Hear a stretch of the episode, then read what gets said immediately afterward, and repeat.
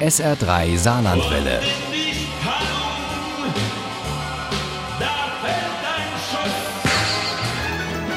Der Krimi-Tipp.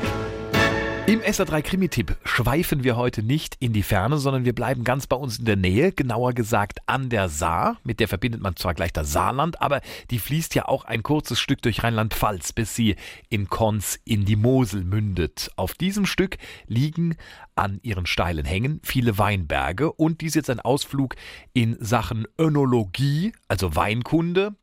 Dort kommt der Saarwein her und nicht aus dem Saarland, wie man vielleicht meinen möchte. Genau dort lässt auch die Autorin Ellen Sandberg einen Kriminalroman spielen. Der heißt Der Verrat und Nelly Theobald stellt ihn vor. Eine junge Kellnerin in der Weinbauregion an der Saar in Rheinland-Pfalz, direkt an der Grenze zum Saarland, beobachtet in ihrer Raucherpause im Sommer 1998 ein Auto.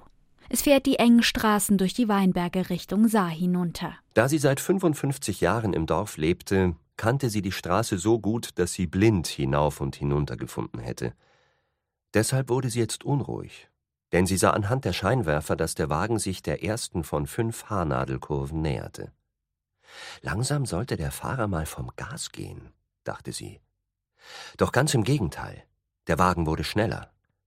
Auf der abschüssigen Straße tanzten die Lichter auf und ab. Unwillkürlich hielt Renate den Atem an. Um Himmels willen, war der Fahrer etwa besoffen? Wenn er nicht endlich bremste, würde das nicht gut gehen. Am Anfang von Ellen Sandbergs zweitem Familienroman steht dieses Unglück. Ein Mann stürzt im Auto in eine bekannte Weinbergslage. Er ist tot. Was aber passiert ist, gibt die Autorin nicht preis. Es gibt eine Wahrheit in der Wahrheit in der Wahrheit. Es ist wie sie die, die russischen Puppen, mit diesen Matroschka-Puppen. Und die letzte Puppe packe ich auf der letzten Seite aus.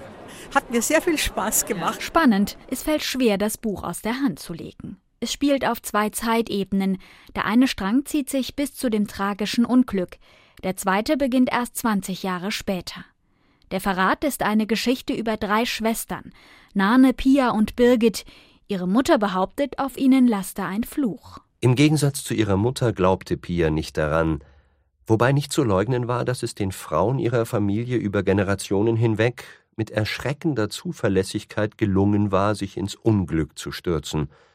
Doch sie alle hatten das selbst in der Hand gehabt, dachte Pia. Diesem Beispiel war sie nicht gefolgt.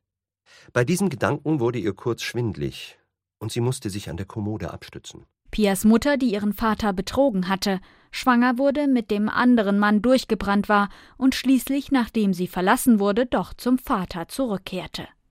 Ihre Schwester Birgit, eigentlich Lehrerin, die ein Verhältnis mit einem Schüler hatte, und schließlich ihre Schwester Nane, die wegen der Liebe zum falschen Mann 20 Jahre im Gefängnis saß.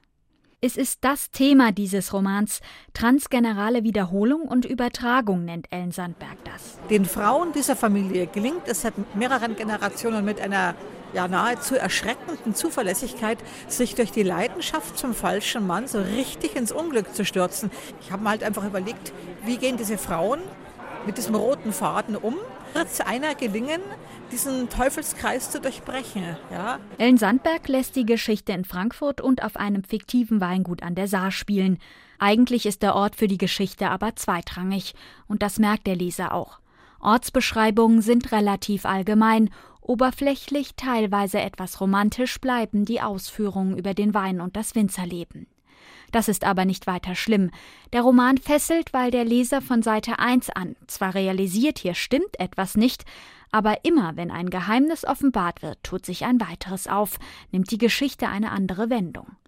Eine unterschwellige Spannung in einer Geschichte über Schuld und Vergebung, die sich bis zur letzten Seite zieht. Der Verrat von Ellen Sandberg ist bei Penguin Verlag erschienen. Das Taschenbuch hat 462 Seiten und kostet 15 Euro. Das E-Book gibt's für 9,99. Der Verrat ist für 14,99 auch als Hörbuch zu haben. Und zwar beim Hörverlag mit Thomas Meinhardt als Erzähler. Daraus stammen auch unsere Zitate. Wenn Sie Lust haben, Ellen Sandberg persönlich kennenzulernen, dann können Sie das schon nächste Woche. Im Rahmen der Literaturtage Saar liest sie nämlich am Dienstag am 9. April in der Roten Zora in Losheim und am Mittwoch also am 10. April dann in der Buchhandlung Friedrich in St. Ingbert. In der nächsten Stunde im SR3 Krimi Quiz, da haben Sie die Möglichkeit, den Verrat von Ellen Sandberg hier bei uns zu gewinnen. Und zwar handsigniert. Viel Glück! Ohne Krimi geht die Mimi nie ins Bett. Für Mimi und andere Krimi-Fans. SR3 Saarlandwelle. Hören, was ein Land fühlt.